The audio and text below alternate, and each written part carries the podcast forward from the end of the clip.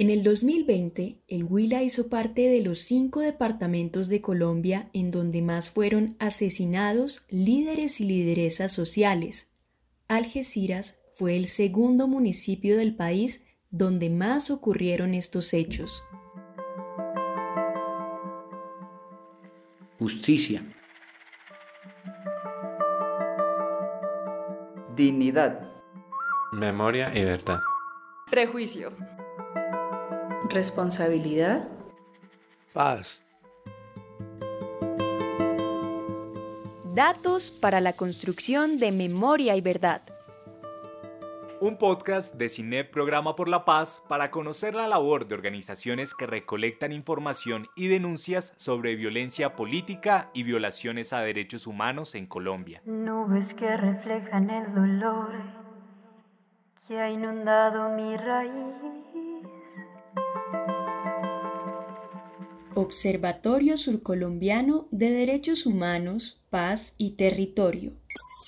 Huila y Caquetá. Responsabilidad. Andrea Jiménez, defensora de derechos humanos, coordinadora e integrante del Consejo Directivo del Observatorio Surcolombiano de Derechos Humanos, Paz y Territorio.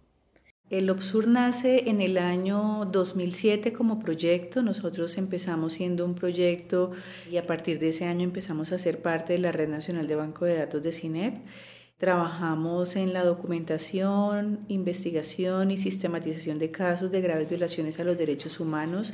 Tenemos documentación de hechos ocurridos tanto en el departamento del Huila como en el departamento de Caquetá y esa documentación de casos nos ha permitido, por ejemplo, en este momento hacer entrega a la Jurisdicción Especial para la Paz de diferentes informes sobre ejecuciones extrajudiciales en la modalidad de falso positivo. Entregamos un primer informe sobre el Huila en noviembre de 2018, posteriormente en el 2020 entregamos, perdón, 2019 entregamos informe sobre el departamento del Caquetá, 2020 entregamos informe, un segundo informe sobre el departamento del Huila. En este informe se documentaron 127 casos de ejecuciones extrajudiciales, las cuales dejaron 255 víctimas en los municipios de Garzón, Pitalito, Neiva, Gigante, Acevedo y Algeciras entre los años 1984 y 2002. Como indica el nombre de uno de los capítulos del informe, esta documentación va rompiendo el silencio de la impunidad.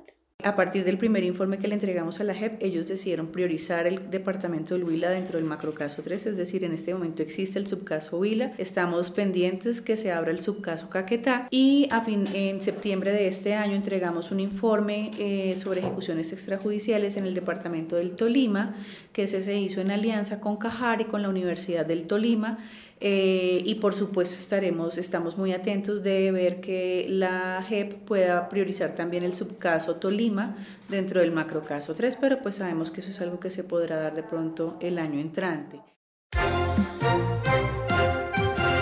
Para abordar la investigación de los más de 6.000 falsos positivos militares, la JEP dividió el macrocaso en las zonas en que hubo un mayor número de ejecuciones extrajudiciales.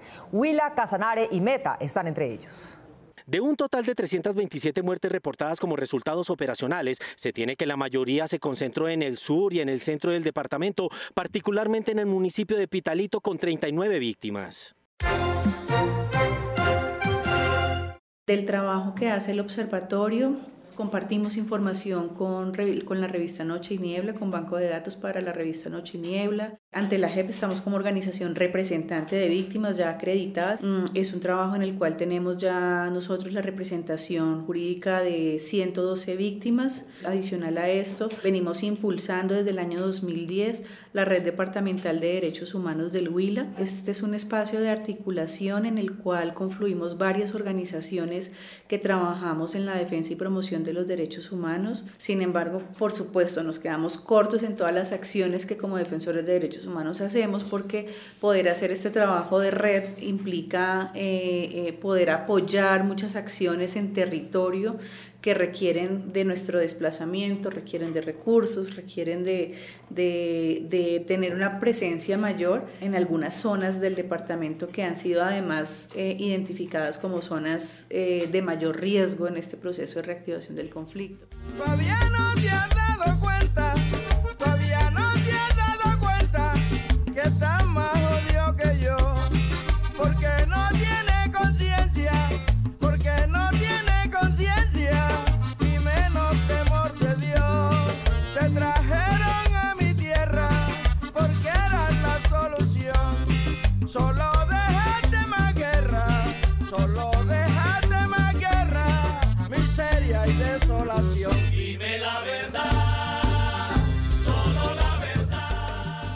Contexto de derechos humanos. En el departamento del Huila, la realidad que se vive no es diferente a la que se vive en otros territorios. Las comunidades campesinas, por supuesto, eh, viven constantemente un proceso de estigmatización, de persecución y de abandono estatal desde la inversión social, más no desde eh, la inversión a través del uso de la fuerza. Entonces, por supuesto, nuestras comunidades campesinas, eh, en algunas reuniones a las cuales hemos asistido con ellos, uno de, las, de, las, de los reclamos o de, las, de los comentarios que la, la misma comunidad campesina hacía era que ellos están en vía de extinción porque no hay garantías por parte del gobierno, de los gobiernos, ni locales ni nacionales, no hay políticas que políticas públicas que los protejan a ellos ni que les garanticen los derechos mínimos que ellos necesitan para permanecer en el territorio. Entonces, muchos de ellos son desplazados no solamente por la violencia, sino también por el hambre que tienen que a, a la que tienen que vivir, sacar para ellos los productos que producen en sus territorios eh, les cuesta más que producirlos incluso. Martín Vargas, representante arrocero del Huila. A nivel nacional estamos pidiendo que se renegocien los TLS en tema arroz, que haya una ley de insumos para que no haya este gran eh, problema de los insumos, al sobrecosto que cada empresa multinacional pone a sus insumos lo que quieren y no hay quien la detenga. Orlando Beltrán, dirigente cafetero del Huila. Indudablemente, pues todo el sector agropecuario, incluido arroceros, todos los sectores del sector, estuvimos en una gran asamblea donde analizamos la situación actual de los cafeteros, de los agricultores, de los arroceros y concluimos que es dramática, es difícil, es complicada, toda vez que no hay unas políticas públicas claras del gobierno nacional frente a ayudarle al agro, al sector que produce alimentos en un estado como el nuestro. En términos del conflicto, por supuesto, antes de la firma del acuerdo de paz, las comunidades campesinas y las comunidades indígenas del Huila aprendieron a convivir en medio de los dos actores.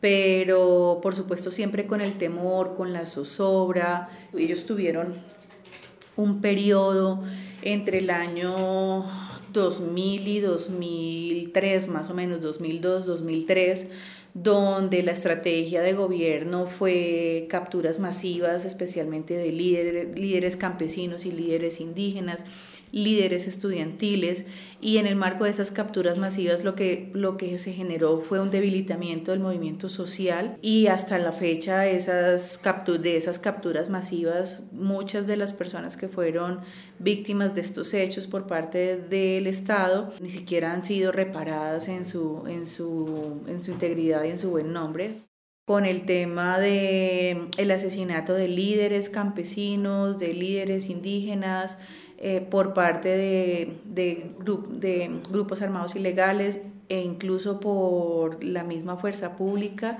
Es otra situación que los ha dejado a ellos muy expuestos en el departamento de Huila. Eh, muchas de las familias, de estas familias, terminaron siendo desplazadas por temor, por amenazas. Algunas de ellas hasta ahora están empezando a denunciar estos hechos. Lastimosamente, Algeciras es conocido por ser el municipio del Huila que más expulsa a sus habitantes. De enero a agosto de 2020 hubo 180 víctimas de desplazamiento forzado, según indica la Personería de Algeciras.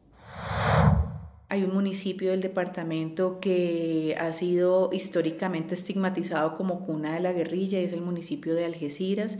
Eh, es así como en el año 2020 la Defensoría del Pueblo emite una alerta temprana sobre el municipio, municipio de Algeciras. En el 2020 tuvimos dos masacres en zona rural del municipio de Algeciras, tuvimos eh, cerca, eh, no recuerdo si el número son 8 o 10 homicidios de, entre excombatientes y líderes, y líderes sociales del municipio. En el año 2020 también tuvimos, pudimos recolectar un total de 10 panfletos de diferentes grupos armados. Y lo último que nos ha pasado en el municipio de Algeciras, que eso está ocurriendo desde hace como un mes, dos meses aproximadamente, es que el EPL se, se está haciendo... Eh, participe de algunos hechos de violencia al interior del municipio de Algeciras. Mucha atención, una masacre se reporta a esta hora de la tarde en el municipio de Algeciras, en el Huila. Tres personas fueron asesinadas. Mucha atención, se acaba de confirmar una masacre en Algeciras, Huila.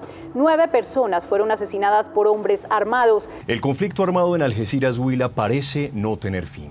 En la madrugada, cuatro personas fueron asesinadas, presuntamente son familiares de un excombatiente de las FARC. En medio de la masacre, un niño de 8 años también resultó herido. Y conmoción hay en Algeciras, Huila, por el asesinato de tres campesinos en su finca. Los algecireños viven en zozobra temiendo que vuelva la época del conflicto armado a su territorio. Si bien Algeciras es uno de los municipios del Huila más afectados por el conflicto armado, en el resto del departamento también se viven las consecuencias de la violencia. Tenemos casos, documentación de casos de amenazas, casos de extorsiones, se han vuelto a presentar extorsiones en el departamento, especialmente en la zona de Río Negro Íquira, que es además eh, límite con el Cauca, con Belalcázar.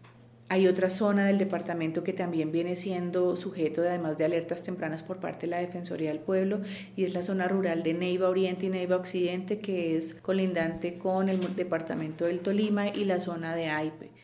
Se han presentado además hechos de sicariato en, los cascos urbanos eh, del municipio de Campo Alegre, el municipio de Algeciras y el municipio de Neiva. Este año tuvimos el homicidio de una lideresa que era la, además la coordinadora de la mesa de víctimas departamental y municipal de Neiva y resultó eh, siendo víctima de un hecho de sicariato, el cual hasta el momento no ha sido esclarecido y permanece en la impunidad. Una problemática que afecta al departamento del Huila, además del conflicto, es precisamente el negacionismo de los hechos ocurridos, lo cual se presenta como un reto más para las organizaciones sociales. Sin embargo, su constante lucha por visibilizarlos contribuye de gran manera a la construcción de paz en nuestro país.